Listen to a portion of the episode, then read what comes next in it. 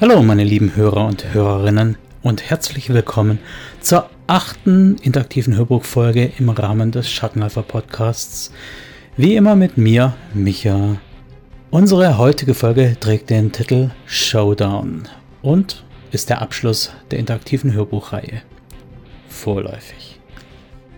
Ich jedenfalls wünsche euch viel Spaß und gute Unterhaltung.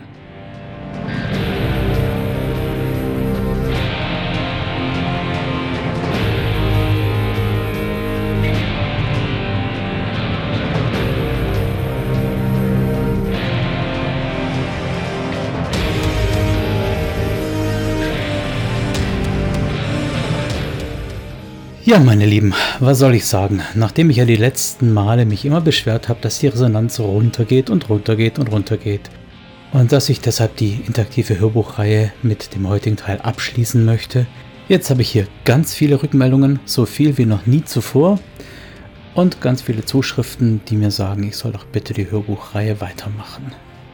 Ja, was fange ich jetzt damit an? Ich kann natürlich jetzt nicht hier diese Handlung noch künstlich weiterziehen. Das heißt, ich werde heute tatsächlich die Geschichte um Thorn und das Team vorläufig beenden. Ob und wie wir dann weitermachen, muss ich mir überlegen. Ich habe einiges auf der Pfanne, was ich aber noch in der Kiste halten muss, weil ich noch nichts genaues sagen kann. Aber stay tuned, das macht ihr ja sowieso. Und äh, wir werden schon irgendwas Tolles uns überlegen können.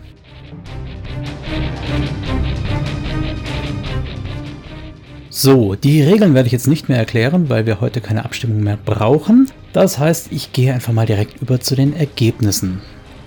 Unter den Rückmeldungen für die aktuelle Folge ist eine dabei, die forderte, dass wir zuerst mal schauen, wer eigentlich die Opposition ist. Alle anderen wollen idealistisch dem Freund, also Teacher in dem Fall, zur Seite stehen und ihn so schnell wie möglich aus der Scheiße raushauen. Das heißt, so machen wir auch weiter. Auf geht's zur Rettung von TJ.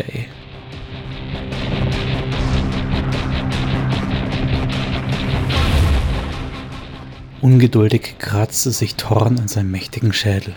Angestrengt versuchte Thorn, den Bodenplan von TJs Apartment aus dem Kopf zu rekonstruieren. Ich weiß auch nicht mehr so richtig. Also, hier war ein Regal und ging's vor oder nach dem Regal in die Küche. Steff trommelte aus seinem Taktikdisplay. Wir müssen das genau wissen. Wir wissen ohnehin viel zu wenig über die Opposition. Ich weiß, dass die Lage suboptimal ist, aber wir haben keine Alternative. Wenn wir zurückgehen könnten und diese Beinarbeit erledigen könnten, ich würde es wirklich gerne tun, Murat erwähnte beiläufig. Nö, vielleicht hätten wir das mal vorher schon tun sollen. Daras Augen funkelten. Was soll das heißen? Willst du damit sagen, ich hätte den, den, den Run vorher besser auskundschaften sollen? Beruhigt euch, sagte Ton. Beruhigt euch. Es ist, wie es ist. Niemand zwingt euch da mitzumachen. Zur Not hol ich andere oder hol TJ allein daraus. Ist nicht drin, Alter. Ist nicht drin. Wir haben das gemeinsam verursacht, wir gehen da auch gemeinsam durch. Ton und Tara gaben sich kurz eine Brofist. Sowas wie ein Friedensangebot wenn sie schon jetzt nicht reden konnten, dann konnten sie ihre Streitigkeiten wenigstens bis nach dem Run aufschieben. Dem Run. War das überhaupt noch ein Run? War das nicht eine Schadensbegrenzungsmaßnahme? Ein Reste aufsammeln? Ein Schmutz zusammenkehren? Ein möglichst ohne große Kollateralschäden abtauchen?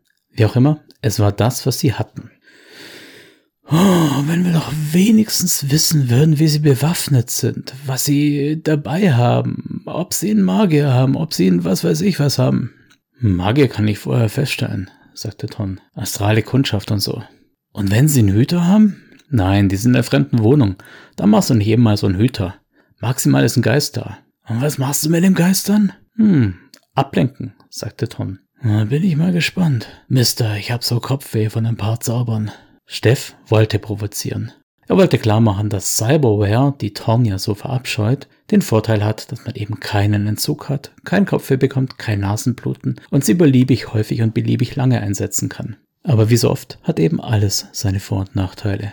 Steff dagegen hatte den Nachteil, dass er sich nicht erklären konnte, warum seine Beziehungen immer von kurzer Dauer wären, warum ihn alle Beziehungen immer als emotionalen Krüppel bezeichneten.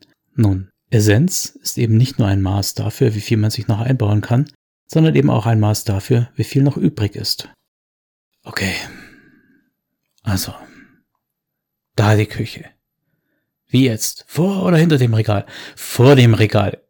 Bist du dir wirklich sicher? Ja, ja, ja, dahinter kommt das Bad.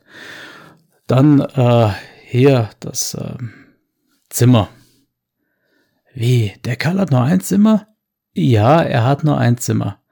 Und da schläft er, isst er, kocht er und arbeitet er? Ja, genau. Ey, voll die toxische Work-Life-Balance. Hm, okay. Vorgehen wäre äußerst kritisch. Der lange Gang hier und wir wissen nicht, ob die Türen offen sind. Wir wissen nicht, ob wir irgendwo Deckung haben. Eigentlich wissen wir so ziemlich gar nichts.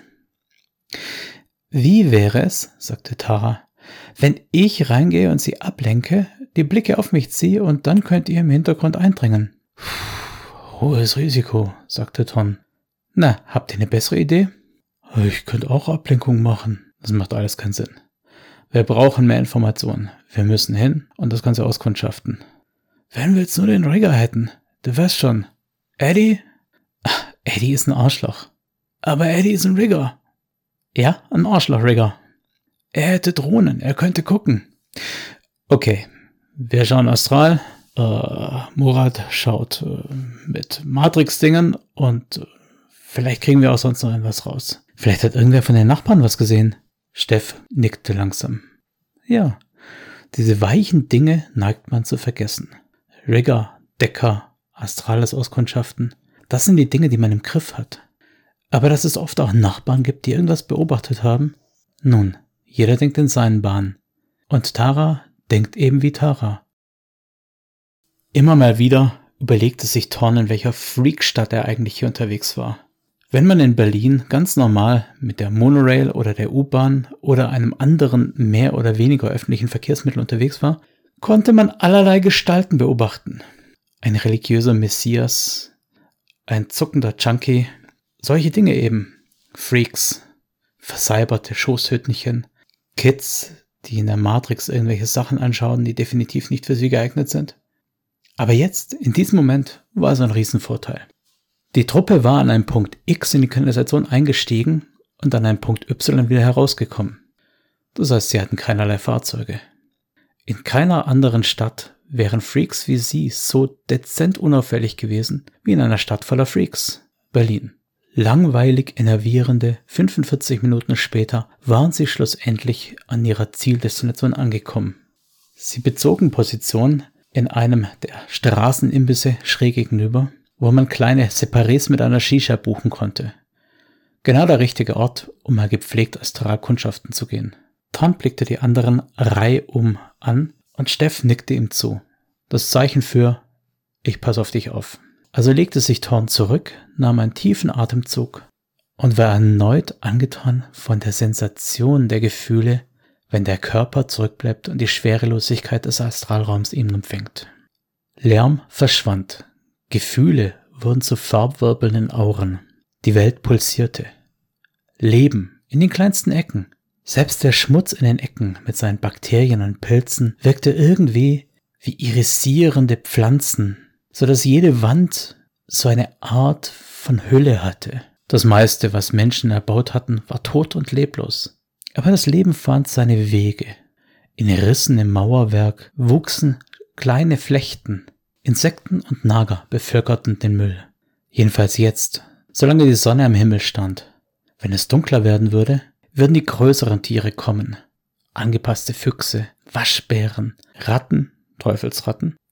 Sie alle drückten dann aus ihren Verstecken und wühlten im Dreck und im Abfall nach Verwertbarem. Und sie alle wurden satt. Der Kreislauf des Lebens, nirgends so eindrucksvoll zu sehen wie im Astralraum. Tons astrale Hülle glitt aus seinem Körper und er betrachtete sich selbst und die anderen kurz von oben. Sein eigener Körper wirkte leer und verlassen. Kein Wunder. Er war ja auch leer und verlassen.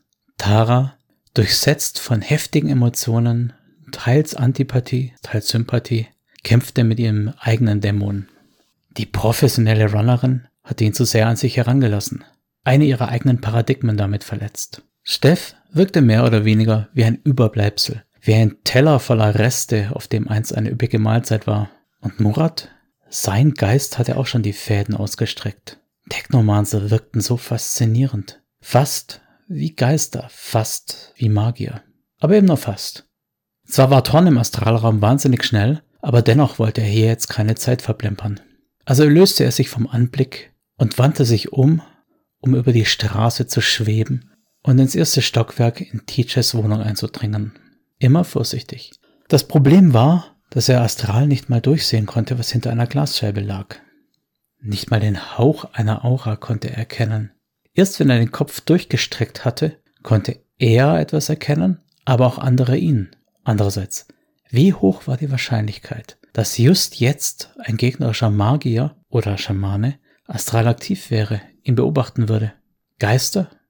Geister sind so eine Sache. Aber Geister waren nicht nur das Problem, sondern eventuell auch die Lösung.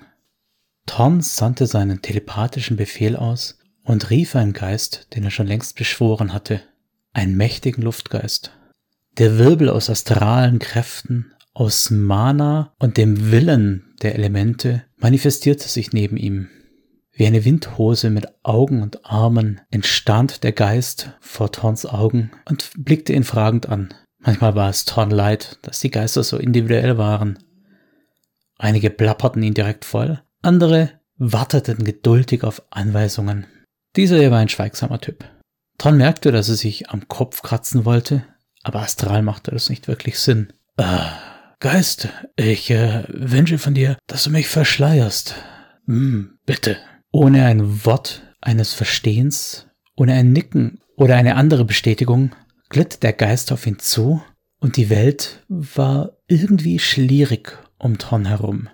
Als ob er selbst in einer Wasserblase dahinschwebte und ironischerweise fühlte sich alles irgendwie noch an wie zuvor. Mit ganz leichter Verzögerung glitt die Blase hinter ihm her, so dass er die Wand des Gebäudes durchdringen konnte.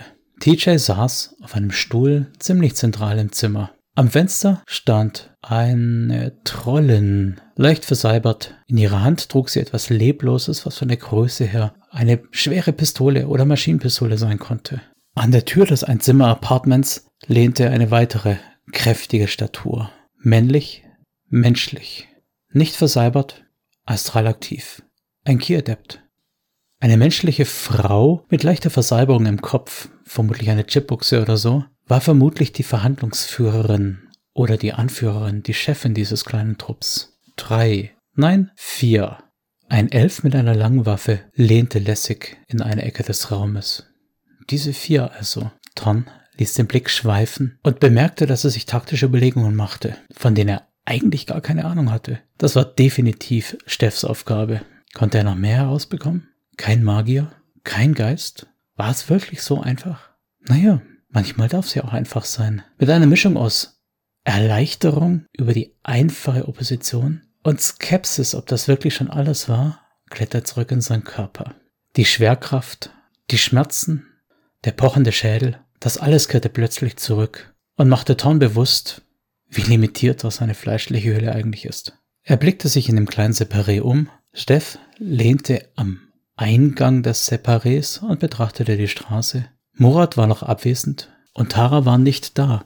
Steff, wo ist Tara? Er weiß schon, sie versucht irgendwie mit den Anwohnern was rauszubekommen.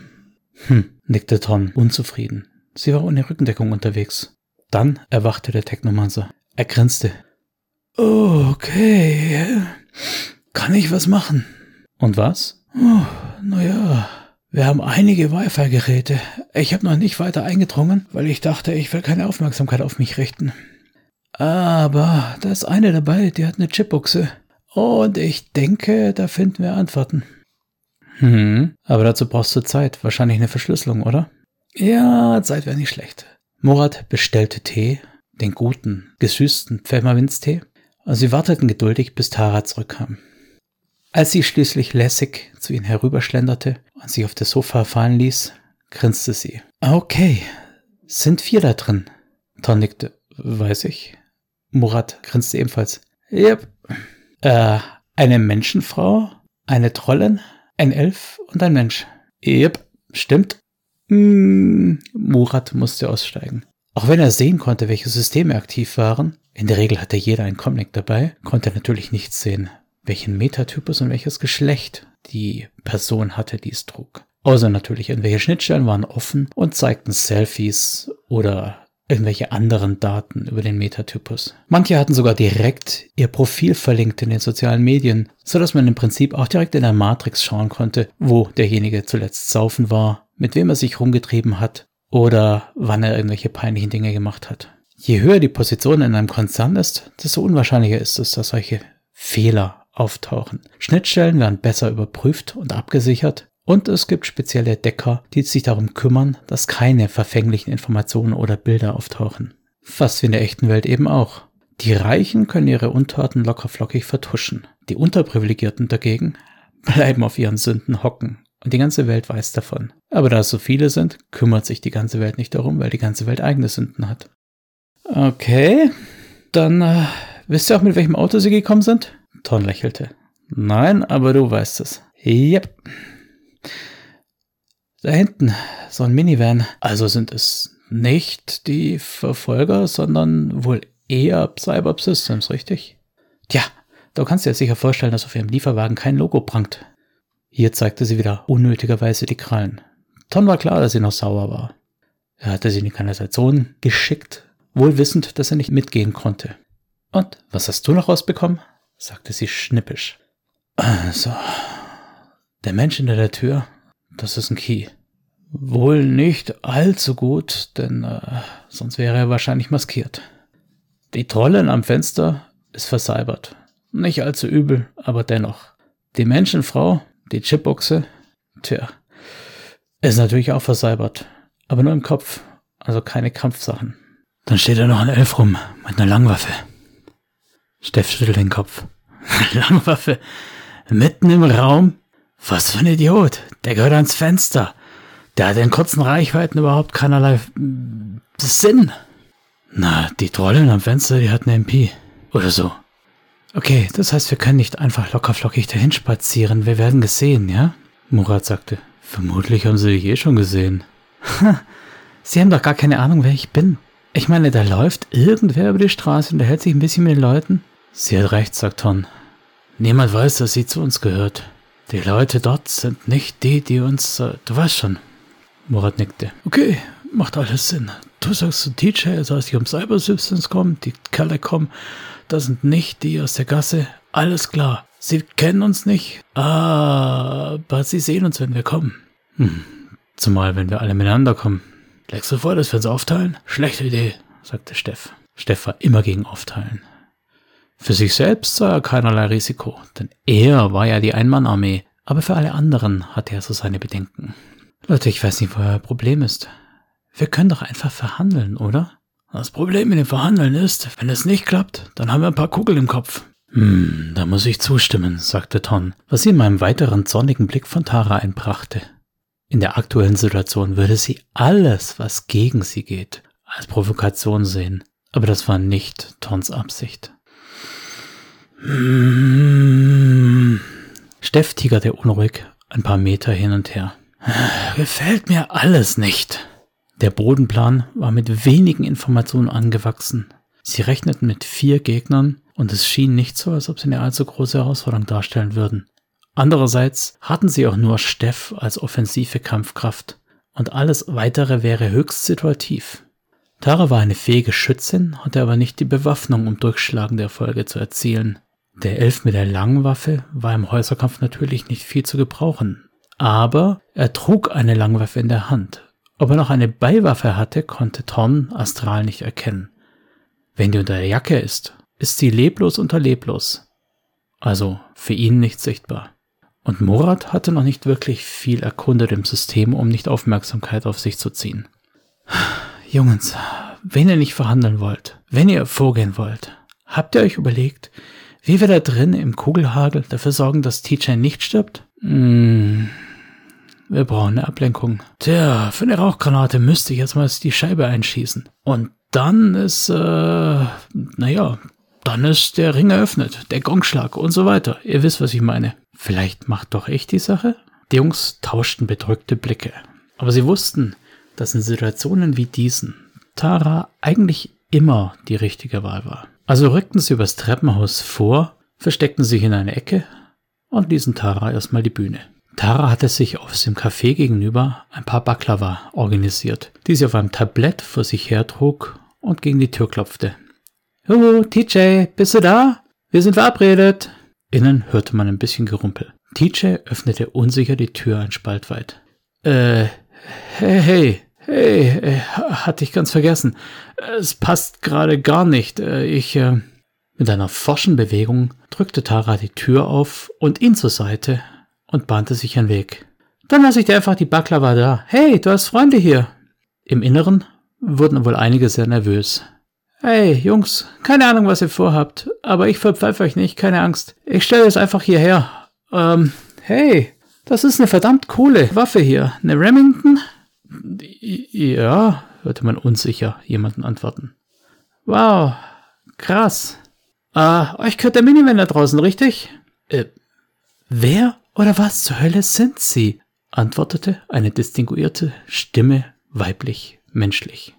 Na, zumindest wenn man das an einer Stimme erkennen kann. Vermutlich also die Verhandlungsführerin. Jedenfalls klingt eine Trollstimme in der Regel voller, tiefer, mit mehr Bariton. Äh, ich bin seine Freundin. Hat er das nicht erzählt? du versuchst immer alles geheim zu halten, wenn du geschäftlich unterwegs bist, ha? Wow, cool. Tara plapperte und plapperte. Steff wartete noch einen Moment, ob es wirklich sicher wäre. Dann schob er sich vorwärts. Ton Zentimeter um Zentimeter hinterher. Riesen und schleichen.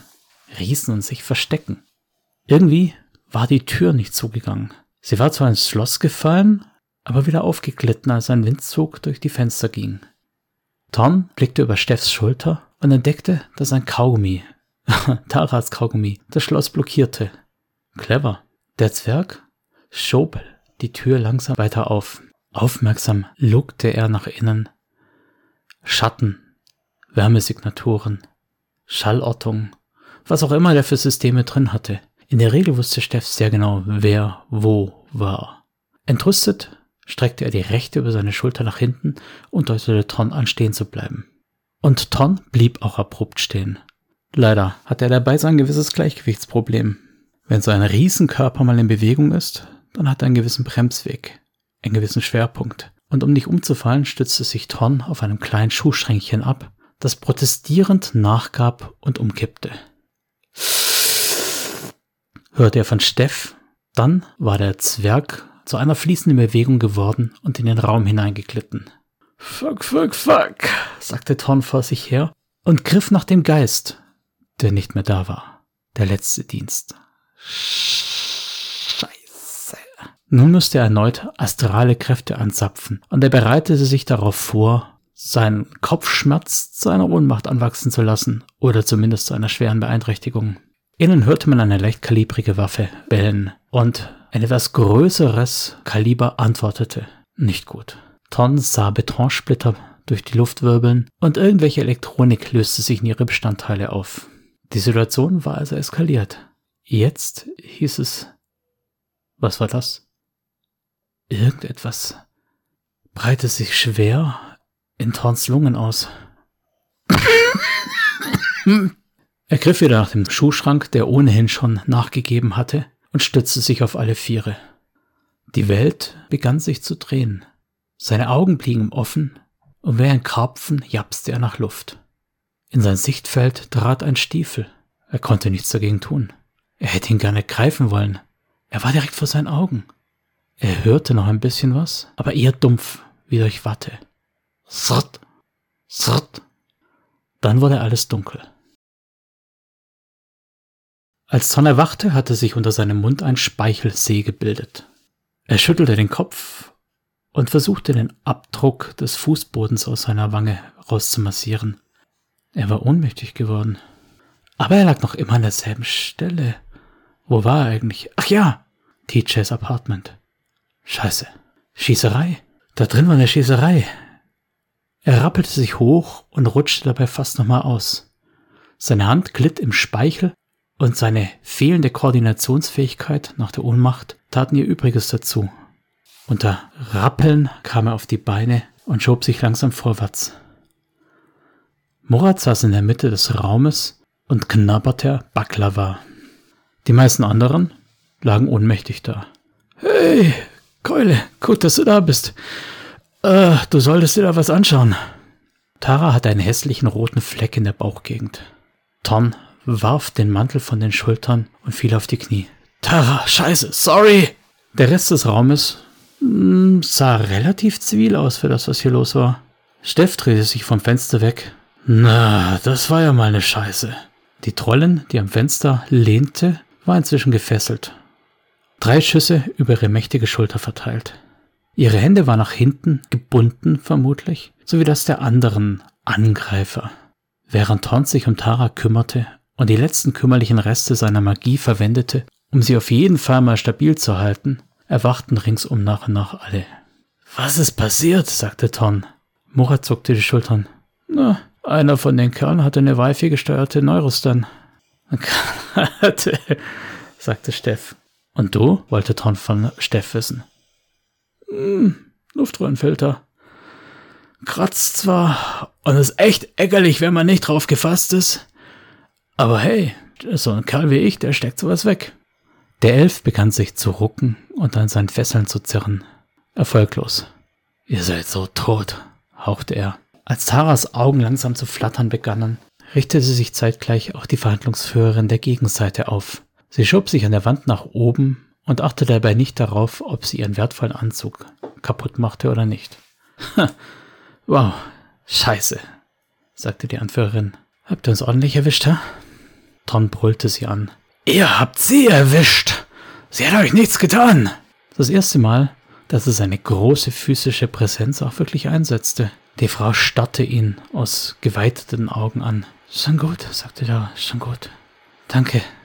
Mit einer blutverkrusteten Hand touchte sie ihm auf die Wange und streichelte ihn. Offensichtlich waren sie wieder gut miteinander. Thorn würde sich jetzt im Moment nicht darüber beschweren. Stattdessen half er ihr aufzustehen und betrachtete die Gegend um sich herum. DJ war noch ohnmächtig. Der Kiadept fehlte. Steff schien den Blick ebenfalls zu bemerken, zuckte die Schulter und sagt, ausgeflogen. Weg, keine Ahnung. Ein Problem für später. Okay, wie stellt ihr euch das vor? sagte die Verhandlungsführerin.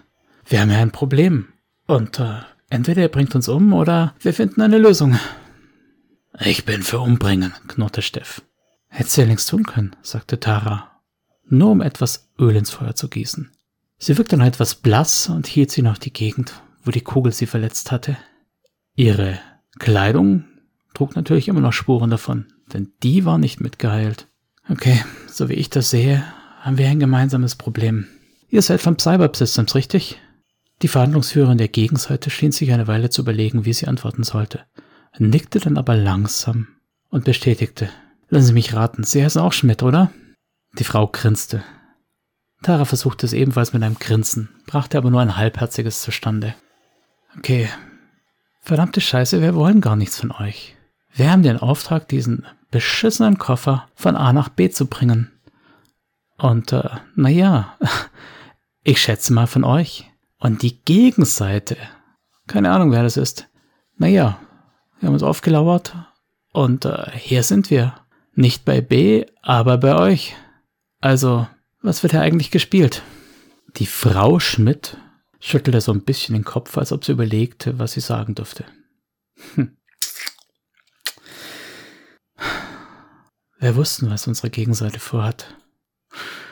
Einer ihrer Leute hat sich an einen von unseren Logistikern herangemacht und äh, Informationen wollen, die wir langsam aber sicher gegeben haben. Immer nur so wenig, dass es nicht aufgefallen ist. Wir wollten wissen, wie weit sie gehen, wir wollten wissen, wer genau dahinter steckt.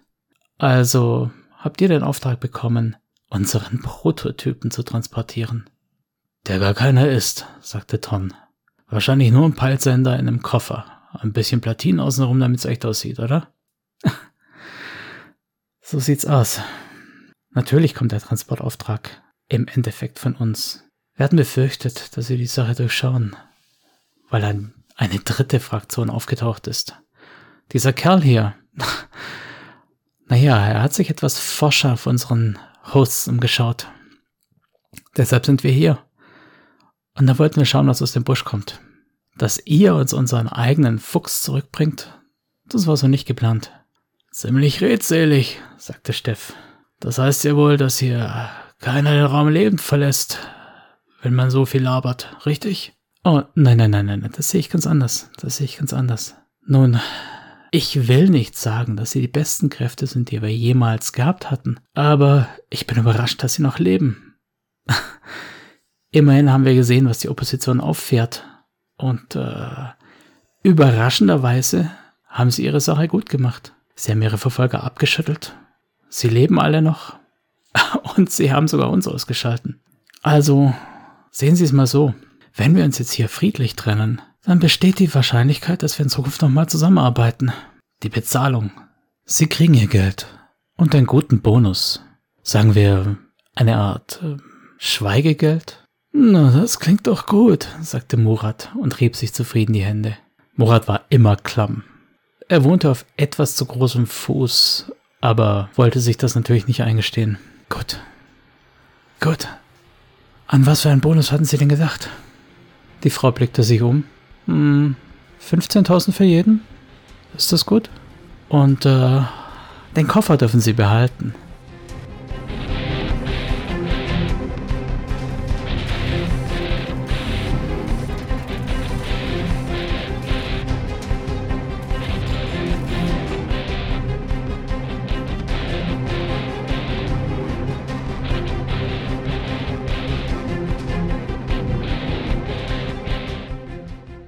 Natürlich hatten sie den Koffer behalten. Als eine Art Trophäe. Als eine Art äh, Maskottchen.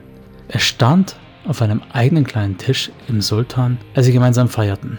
TJ war mit dabei und äh, ja, TJ musste gestehen, dass so ein Technomancer doch nicht ganz so schlecht ist. Ja, hätte auch ein Decker können, vermutlich. Die zwei fachsimpelten also vor sich hin und tauschten sich aus. Steff erzählte den Anwesenden, ob sie es hören wollten oder nicht, von seinen Heldentaten, von seiner taktischen Analyse, von seiner Präzision. Sie kannten ihn und wirklich beeindruckt war niemand. Das meiste davon war zwar irgendwie richtig, aber doch deutlich übertrieben dargestellt. Der Supersoldat.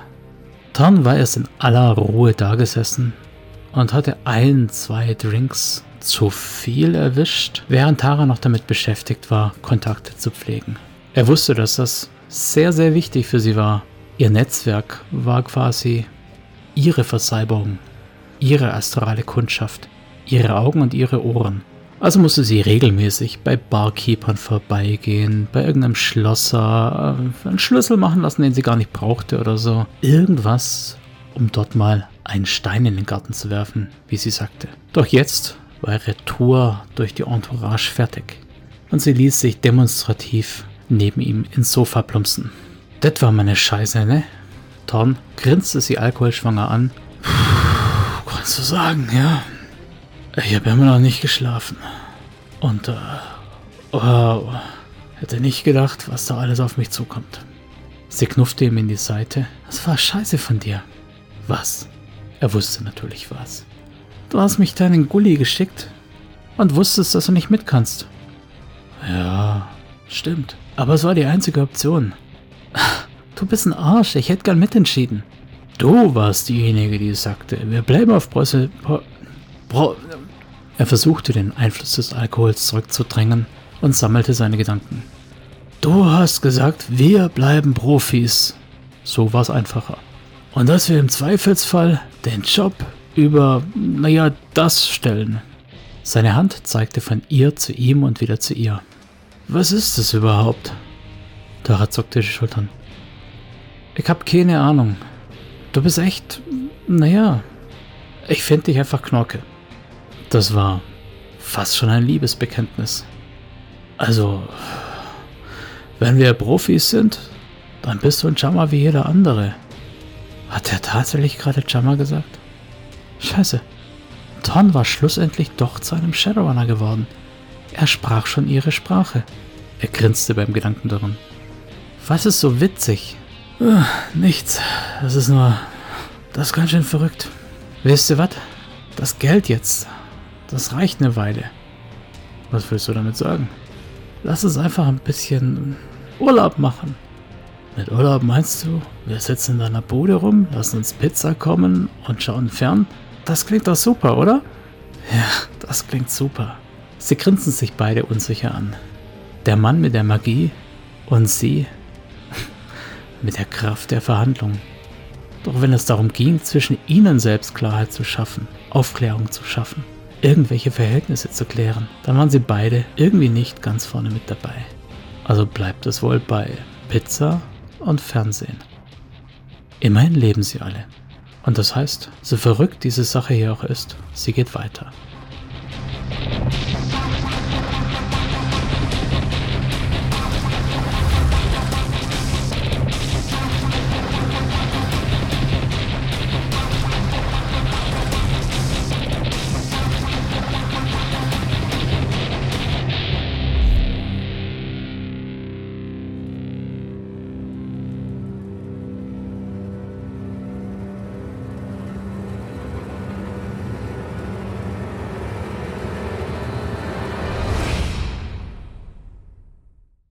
Shadowrun-Logo und Inhalte mit freundlicher Genehmigung von Pegasus Spiele unter Lizenz von Catalyst Game Labs und Tops Company Incorporated. Copyright 2020 Tops Company Incorporated. Alle Rechte vorbehalten. Shadowrun ist eine eingetragene Handelsmarke von Tops Company Incorporated. Die Musik stammt vom Album Silicium von der Band Erdenstern und heißt A Reckless Chase. Die Verwendung im Rahmen dieses Podcasts erfolgt mit freundlicher Genehmigung von Erdenstern. Alle Rechte bleiben bei Erdenstern.